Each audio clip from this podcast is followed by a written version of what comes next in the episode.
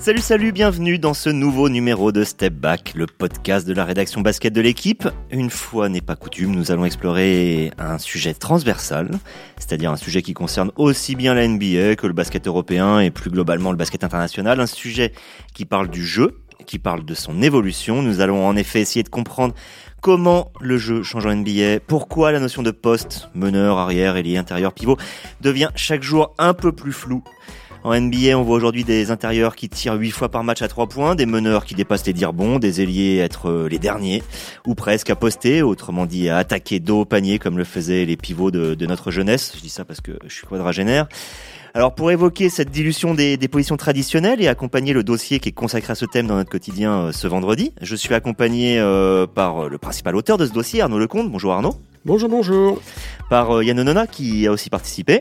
Salut Xavier, salut à tous. Et par Maxime Mallet à New York euh, qui lui aussi a participé à travers euh, une interview d'Evan Fournier. Salut Max. Salut à tous. Allez, début du game. Pour tout vous dire, la, première idée cette semaine, c'était surtout de parler des, Houston Rockets et de leur choix extrême, un choix qui incarne en lui-même la, mutation du jeu et des, des postes traditionnels. Alors, Yann, est-ce que tu peux nous expliquer quel est ce choix qu'ont fait les Rockets ces derniers temps avec un transfert qui a encore plus modifié leur jeu qui était déjà assez étrange? Alors donc on, on va revenir sur d'abord sur les faits. Donc le 1er février, depuis le 1er février, Clint Capella a disparu donc de la rotation de Houston. Donc c'est leur pivot, n'est-ce pas? Donc un joueur de grande taille et il a été transféré à Atlanta, échangé contre Robert Covington qui mesure 2 mètres. Robert Covington, euh, enfin en tout cas il est arrivé dans le cadre de cet échange. Robert Covington euh, mesure 2 mètres, c'est le plus grand joueurs par la taille de l'effectif des Rockets quand on parle des joueurs euh, qui sont vraiment qui ont un temps de jeu significatif. Il y a un ou deux autres joueurs qui sont des, des pivots mais qui sont peu utilisés ou pas utilisés. Ça veut dire que vous vous retrouvez avec une équipe euh, dont le plus grand joueur fait 2 mètres. En NBA, c'est une anomalie puisque évidemment il y a dans l'histoire des grands pivots, euh, souvent euh, dans la quête des titres, c'est des figures mythiques qui jouent à l'intérieur. Donc jouer uniquement avec des joueurs de petite voire de moyenne taille, ça crée un jeu complètement tourné vers l'extérieur. Voilà, tout simplement. C'est du small ball euh, à l'extrême. Je crois même que c'est la première fois depuis 1963 qu'une équipe euh, aligne un 5 aussi, euh, aussi petit. Voilà. Ça ressemble à quoi, Max, quand on, quand on voit jouer les Rockets? On savait qu'ils shootaient déjà beaucoup à 3 points. Est-ce que là, c'est tout le temps? Non, parce que c'est l'une des, des, des, clés de ça, c'est de s'adapter au jeu de, de Russell Westbrook, à ses forces, à ses faiblesses aussi. Et sa faiblesse, c'est le, le, shoot extérieur surtout. Donc en fait, on se retrouve avec, euh, ici, ils appellent ça un, point center quelque part, un, un meneur pivot. C'est-à-dire que son rôle, c'est meneur, mais la zone dans laquelle il va jouer, c'est euh, surtout à l'intérieur. Attaquer le cercle, euh, c'est quelqu'un qui prend aussi beaucoup de rebonds. Donc c'est pas, on n'est pas forcément entièrement tourné vers l'extérieur au sens de, on ne prend pas que des tirs extérieurs, mais on s'adapte à ce que Westbrook sait faire et c'est attaquer le panier comme comme un dingue à une vitesse folle. Alors je reste avec toi. Est-ce comment ça a été reçu aux États-Unis cette évolution vers l'extrême et, et aussi et surtout est-ce que ça marche? Ben, ça a été reçu. Bah, il y a toujours l'intérêt euh, quand on a quelque chose qui sort un peu de la routine de, de la saison régulière. Hein. Donc ça, ça a pas mal, pas mal intéressé, pas mal fait réagir voilà, il y a un côté euh, réaction de fans un peu, c'est n'importe quoi. Puis il y a un côté un peu plus analytique euh, qui dit non, mais regardez, c'est en fait ils poussent la logique jusqu'au bout de ce qu'ils seront capables de faire et de leur force et de leur faiblesse. Donc voilà, c'est ça fait jaser euh, énormément. Après, ça, ça a bien fonctionné puisque je crois qu'ils ont gagné les six premiers matchs après avoir euh, passé. Euh, enfin, ils sont, ils ont une des bonnes séries après de passer sur sur cette configuration.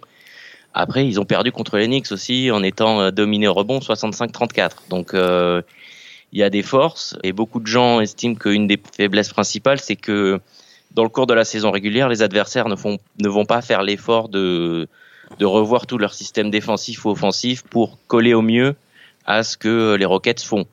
Alors que sur une série de playoffs, au contraire, ils vont bosser exclusivement là-dessus et que les, les, les, les forces et les faiblesses que ça implique sont tellement euh, caricaturales entre guillemets que ce sera forcément facile dans sur une série de sept matchs de trouver la parade. Après, il y a le talent des ouais. joueurs qui fait que euh, c'est pas non plus, euh, on va pas leur mettre 4-0 quoi. Quand on si euh, si des joueurs comme Westbrook, Harden sont en feu, euh, voilà, ça, ça, va fonctionner.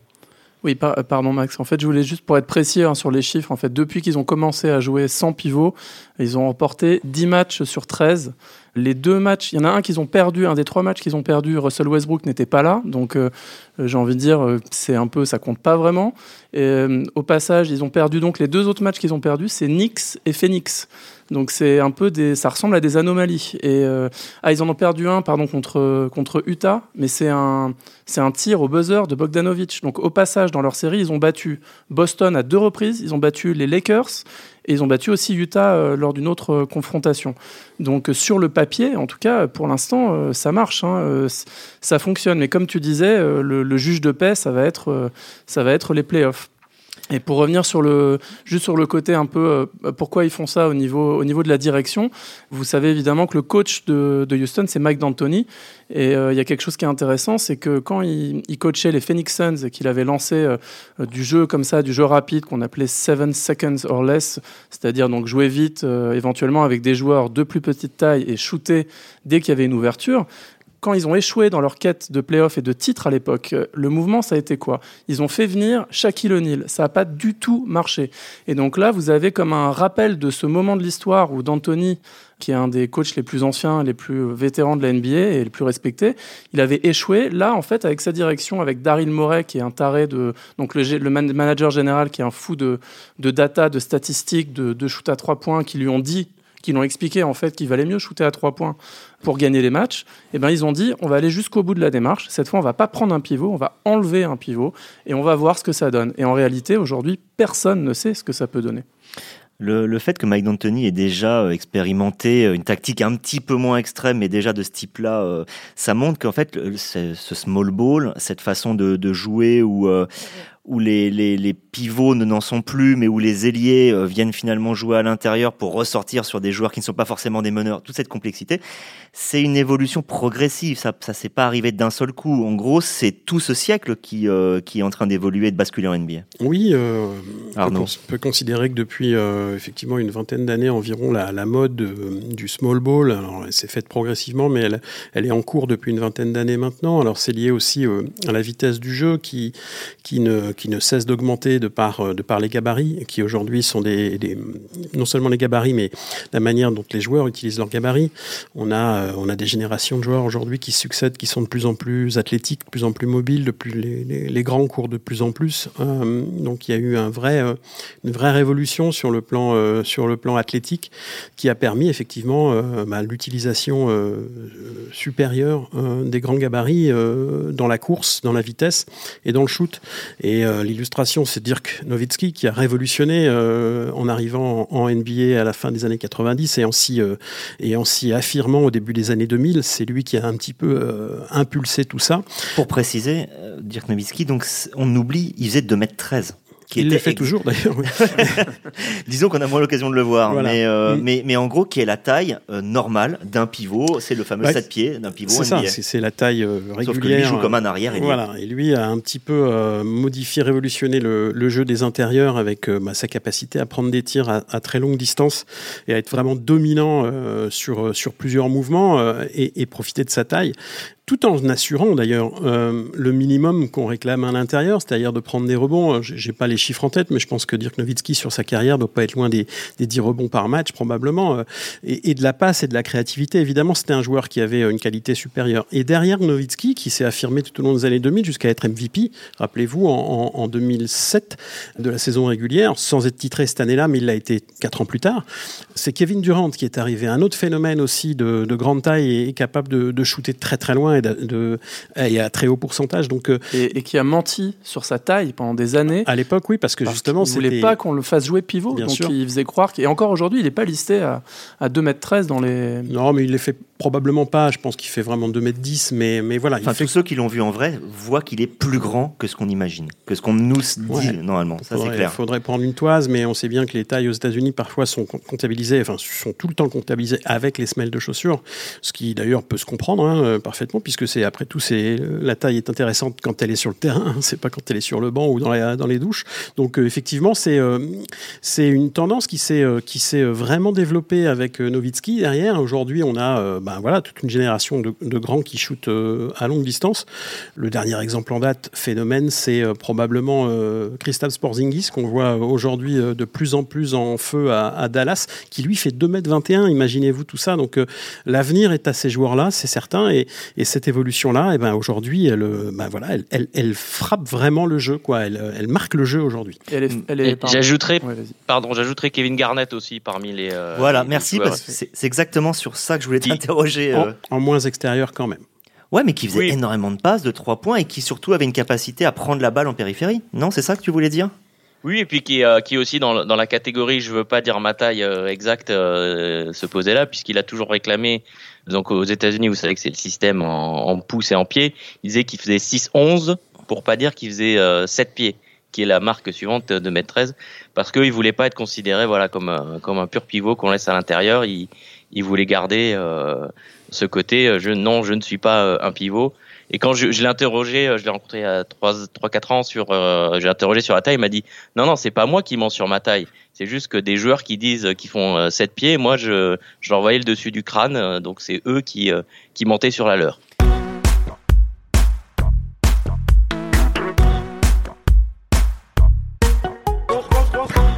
Là, je vais passer directement de l'autre côté de l'Atlantique, changer un peu de, non pas de sujet, bien, bien au contraire, mais de, problématique. Je sais que, Arnaud, tu parles, tu, cites Victor euh, Wembayama à l'intérieur de ton papier, qui est un joueur donc qui fait 2m18 et qui probablement ne jouera pas pivot parce que, voilà, il a une dextérité, il a une, il a un shoot et ça ne dérange personne.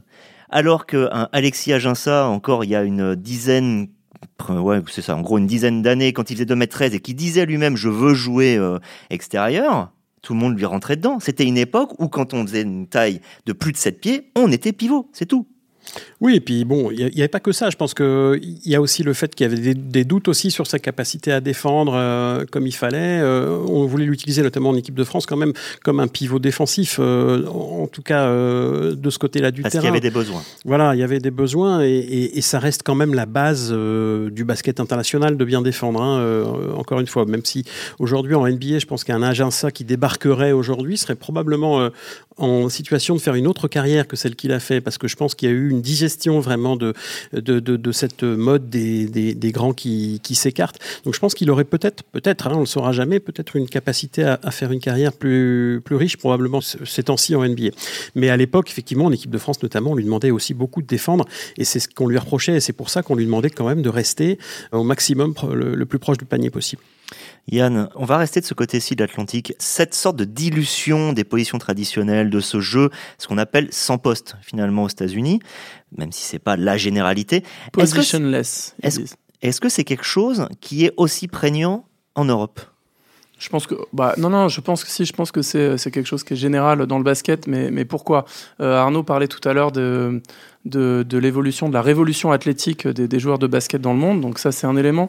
L'autre élément, c'est donc euh, l'arrivée fracassante des analytics, donc des, des, données dans la manière dont on joue le basket. Et ça, ça a une à Houston, c'est très marquant, mais ça a eu une influence directe sur la manière dont on joue, parce que ces data ont expliqué au monde entier. Alors il y en a qui détestent ça, mais elles ont expliqué que on a plus de chances de gagner. Si on prend plus de shoot à trois points, on a plus de chances de gagner si le jeu il est plus ouvert, si le jeu est plus rapide. Donc ça a favorisé en fait euh, cette évolution. Cette évolution, elle a aussi été favorisée par des règles, les règles du jeu. Alors là, c'est plus pour le coup en NBA, mais vous savez très bien que l'Euroleague a tendance à se euh, voilà à, copier un peu ou à voilà à appliquer les règles de la NBA quelques années plus tard. Donc, les règles favorisent, vous le savez, les attaquants et le jeu rapide. Et aujourd'hui, ça favorise le fait qu'on joue ouvert. Parce que dès qu'on effleure, qu'on veut défendre, qu'on effleure un attaquant, il y a faute. Donc, euh, donc finalement, ça, tout, ça entretient, entretient le phénomène, je pense. Max, tu, parlais de, Kevin Garnett. Il y a un autre joueur dont il faut parler dans cette évolution, c'est euh, LeBron James, parce que personne n'a jamais trop compris qui, quel poste euh, jouait LeBron James. Il est évidemment classé poste 3. Cette année, il joue meneur, mais finalement, il a toujours tout joué, d'une certaine manière. Oui, oui, c'est bah après c'est une question de, talent aussi, de, de, capacité physique à, jouer à tous les postes. Euh. Mais oui, on, mais on a vu euh, depuis euh, depuis 5-6 ans, c'est vrai que ça s'est vraiment démocratisé. Cette, on s'adapte en fait vraiment, c'est ça, le, on s'adapte aux, qualités des, des joueurs qu'on a.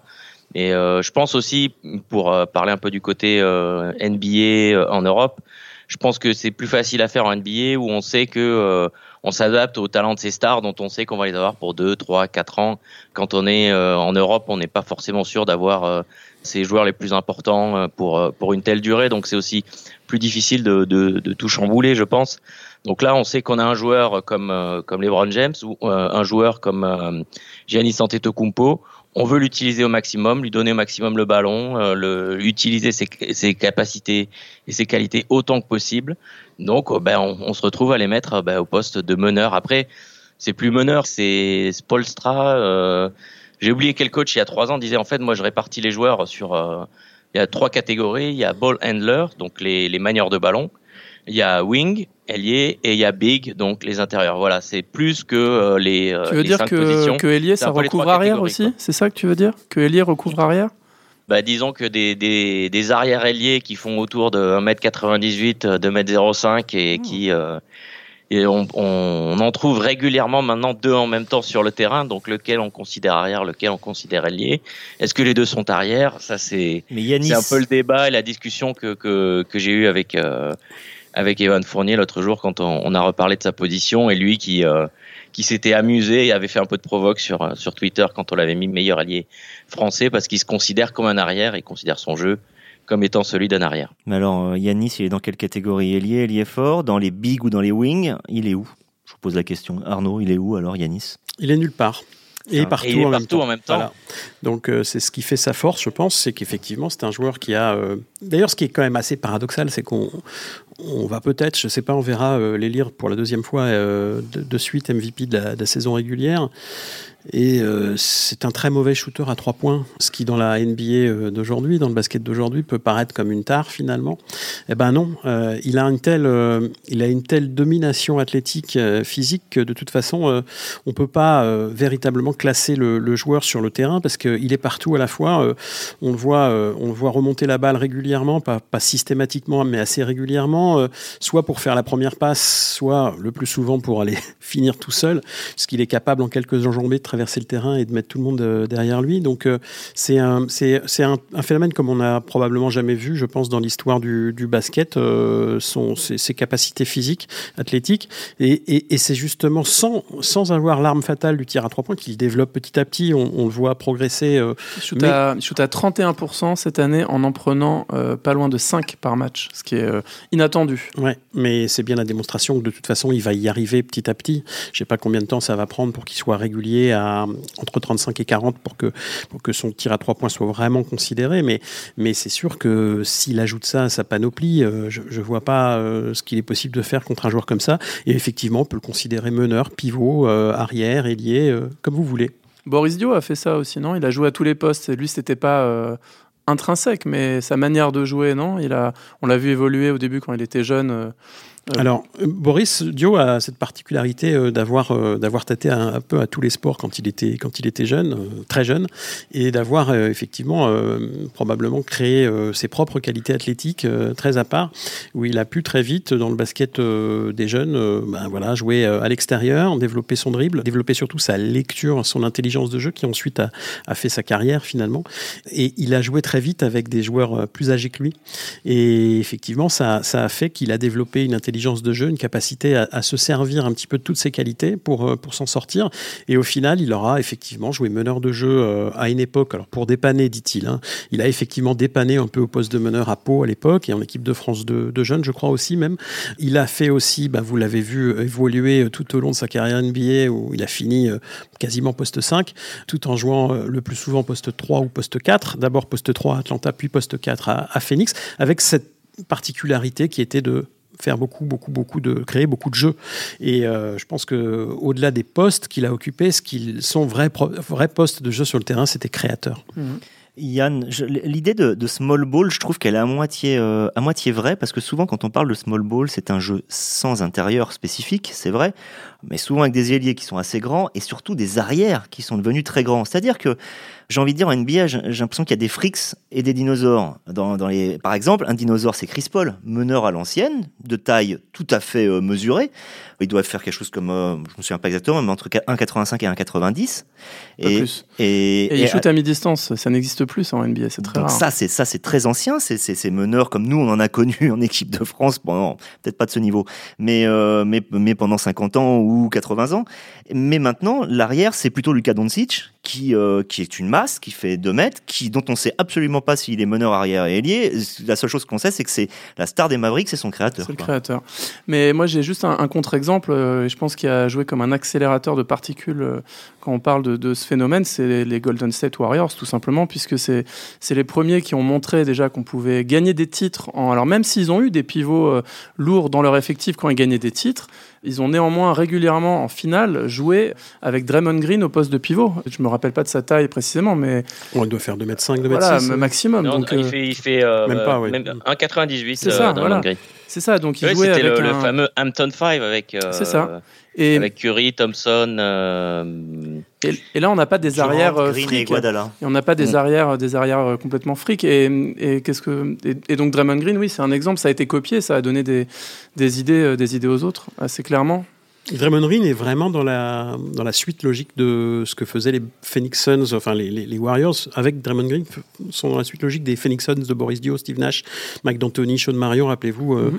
des, des, bon, cette équipe qui a finalement pas réussi à aller jusqu'en finale NBA, on se souvient un peu pourquoi, euh, avec cette fameuse Rix contre les, les Spurs en, euh, en, en playoff 2007. Donc, euh, effectivement, 2007, oui, c'est ça. Et effectivement, on peut considérer que les Warriors sont un peu des enfants des Suns, et c'est à se demander si les Houston Rockets de Mike D'Antoni aujourd'hui qui révolutionnent quand même, quand même le jeu en, jouant sans intérieur, sont pas les enfants finalement des Phoenix Suns de Mike D'Antoni, du même un peu plus de 10 ans avant, quoi, 15 ans avant. Alors les, équipes de Mike D'Antoni sont peut-être pas la meilleure transition pour ce que je voulais te demander, Arnaud, mais on va parler défense aussi un peu. On a beaucoup parlé d'attaque jusqu'à maintenant, mais qu'est-ce que ce, ce jeu positionless, comme on l'appelle, change au niveau des défenses? Bah, tout simplement, on est aujourd'hui euh, rentré dans une ère aussi où, où, on change surtout ce qu'on appelle changer sur, sur tous les écrans. C'est-à-dire, je défends sur un joueur, paf, je me prends un écran, ben je prends finalement l'autre joueur, celui qui. C'est est... une manière de, de, semer un peu le désordre dans le dans l'attaque adverse et de changer un peu les, les rapports de force. Et euh, effectivement, le fait d'avoir des joueurs aujourd'hui tous extrêmement mobiles, et extrêmement euh, rapides et capables de défendre un peu sur toutes les positions, ben voilà, positionless. Du coup, parce, faut, parce que ce qu'il faut comprendre, c'est que si un, un pivot donné, euh, en gros, euh, faisait un écran pour, pour le meneur, et que tout d'un coup, c'était, c'était le, le, pivot qui se retrouvait à défendre sur le meneur. Il y avait un avantage le... pour le, de vitesse pour le, pour le meneur de jeu, qui, en général, s'il lisait bien le jeu, était euh, effectivement en situation ensuite d'avoir l'avantage pour aller au panier euh, le plus souvent. Alors qu'aujourd'hui, on a des intérieurs qui font parfois 2 mètres 13, qui sont capables de se baisser sur les appuis et de tenir le premier pas, ce qui est oui. extraordinaire. Bon, même si c'est pas encore totalement 100% comme ça, faut pas rêver, hein, mais malgré tout, effectivement, on est de plus en plus dans cette logique-là, de changer sur tous les écrans, et les, et les joueurs d'aujourd'hui bah, sont tous à peu près capables de faire ça. Alors c'est valable en NBA, mais c'est également une tendance qui commence à être très forte ici euh, à l'international. Et c'est valable parce que le jeu, euh, à cause des règles et de tout ce qu'on a évoqué jusque-là, a évolué, et notamment aussi avec les datas, vers le pick and roll. Donc le pick and roll, c'est, euh, on va expliquer en deux mots, c'est juste, c'est simplement, c'est la situation dont on parlait avant, c'est euh, un joueur à la balle et on vient lui poser un écran. Donc en gros, il y a deux joueurs et deux défenseurs, deux attaquants, deux défenseurs. Il y a une pause d'écran, ça s'appelle du pick and roll. Or aujourd'hui, je pense que pas loin de la moitié et peut-être même plus des situations de basket finissent par des pick and roll. Donc c'est devenu la forme de jeu basique, ce qui n'était pas le cas il y, a, il y, a, 15 ou 20 sur ans. Du, sur du jeu arrêté, hein, enfin, évidemment, du, jeu, oui. du jeu de jeu posé, on va dire, hein, sur demi-terrain entre guillemets. Max, est-ce que c'est la, la, formation a aussi évolué? C'est-à-dire qu'est-ce qu'en NCAA c'est pareil ou en gros c'est la NBA parce qu'elle agrège tout ce qu'il y a de plus grand talent au monde qui peut se permettre de faire ça? Euh, c'est la NBA qui est moteur dans, dans ce domaine. Après, forcément, euh, c'est tout le monde copie. Hein, euh, quand on a vu Steph Curry commencer à tirer euh, limite du milieu de terrain, bah, ça, ça a eu un impact sur tous les niveaux inférieurs et jusqu'aux jeunes joueurs. Donc là, c'est encore une fois la NBA qui est, qui est moteur. Je voudrais m'auto-corriger, c'est pas la, la, la, le, le, coach qui a parlé des trois euh, fonctions, on va dire, manière de ballon, euh, ailier et big. Euh, C'était Brad Stevens des, des Celtics il y, a, y, a, trois ans. Qui justement donc, vient de la NCAA. voilà, qui, euh, qui, vient de, de l'NCA. Mais en NCA, on est plus, euh, on est, on a encore le chrono à 30 secondes, la ligne de 3 points qui est plus près. Euh, voilà, on est, on n'est pas, on n'est pas, on n'est pas un laboratoire. Voilà, on n'est pas vraiment un laboratoire de jeu forcément. Il va y avoir des formes de jeu particulières, mais elles sont Autant il y a un sport comme le foot US pour, pour ceux qui suivent, où maintenant les pros vont s'inspirer de ce qu'il fait en, en NCAA, euh, en foot US. Autant en, basket, ça, va plutôt dans, dans, dans, le sens inverse, où c'est la NBA qui veut vraiment s'adapter, euh, les, les coachs qui veulent vraiment s'adapter aux talents de leurs joueurs, qui vont mettre en place des choses un peu extrêmes pour voir jusqu'où ils peuvent aller et ensuite euh, vont, vont un peu s'ajuster. Donc voilà, ils vont mettre en place des nouvelles formes de jeu, des nouveaux, nouvelles approches tactiques. Et après, quand ça fonctionne, ben, on, on copie forcément à tous les niveaux. Et quand on parle de, de l'affiliation, tout ça, je voudrais rappeler que Steve Kerr, donc, qui a mis le, en place son euh, Hampton 5 et, et, euh, et, son small ball pour, pour gagner, il était euh, dans la direction de, des Phoenix Suns entre 2004 et, et 2010, à la période où, où D'Antoni était coach et avait ont mis en place son attaque 7 euh, seconds or less. Je crois que c'est lui qui avait voulu insister pour faire venir Shaq. Euh, hein, c'est ce que j'avais lu, était correct à l'époque. Et en guise de conclusion, euh, je crois que ce qu'il faut dire, et c'est peut-être pour ça qu'il y a une différence encore justement entre la NCAA et la NBA, c'est que tout cela c'est possible en NBA que parce qu'on a des spécimens physiques qui sont aujourd'hui hallucinants et des joueurs d'un talent incroyable parce que quand on fait 2m13, être suffisamment coordonné pour mettre, pour rentrer 3 ou 4 paniers à 3 points par match, c'est un truc hallucinant. Et, un terrain plus grand. Oublions pas que le terrain, les terrains NBA sont plus grands, donc ça, ça a des incidences sur ce qu'on appelle le spacing, donc l'espacement des joueurs sur le terrain. Il y a plus d'espace là-bas, donc c'est plus facile de favoriser les duels et les. Et puis il est plus facile de trouver des joueurs euh, ouverts euh, derrière la ligne à 3 points, par exemple, hein, évidemment. Alors Mais nous, on va finir justement avec toi. Ouais, sur, non, pour revenir sur ce que tu venais juste d'avancer à l'instant, il y a y a aussi un phénomène, c'est que par rapport à la NCA, en NBA, on a aussi des joueurs qui viennent d'Europe. Alors pas tous, mais quelques-uns qui viennent d'Europe et qui sont des joueurs déjà euh, complètement euh, prêt à jouer en NBA. On se souvient que Luka Doncic, il y avait eu beaucoup de discussions sur euh, sa capacité à s'adapter à la NBA. Aujourd'hui, on le cite parmi les joueurs un peu révolutionnaires du jeu. Mmh. Eh bien, il vient d'Europe. Giannis Antetokounmpo, rappelez-moi d'où il vient. Il vient pas de NCA, il vient d'Europe aussi, même s'il n'avait pas fait une grosse carrière européenne avant de faire le, grand saut. Il y a au minimum appris les fondamentaux. Il y a appris les fondamentaux. Il est euh, né sur le territoire européen et il a eu effectivement cette capacité à, ingurgiter euh, différentes influences et tout ça et, et, et de pas être fort comme parfois certains joueurs universitaires, notamment les grands. En fait, l'histoire, c'est qu'on pourrait continuer comme ça pendant deux heures avec ce sujet-là qui est absolument passionnant. Moi, je conclurai juste en disant une chose, c'est que la NBA pour le, All-Star Game a désormais décidé de, supprimer la notion de pivot. En gros, avant, on choisissait deux arrières, deux ailiers et un pivot pour, euh, pour le 5 majeur. Aujourd'hui, on choisit en gros deux arrières et trois de la front line qui regroupent tous ces postes. Je me demande si tout simplement euh, bientôt on va pas choisir cinq joueurs parce qu'on sera désormais quasiment dans la capacité, comme on l'a par exemple avec Luka Doncic ou LeBron James, l'incapacité de les classer même en arrière et en ailier. On en parlera probablement d'une façon différente dans un des prochains podcasts. À bientôt. Au revoir à tous.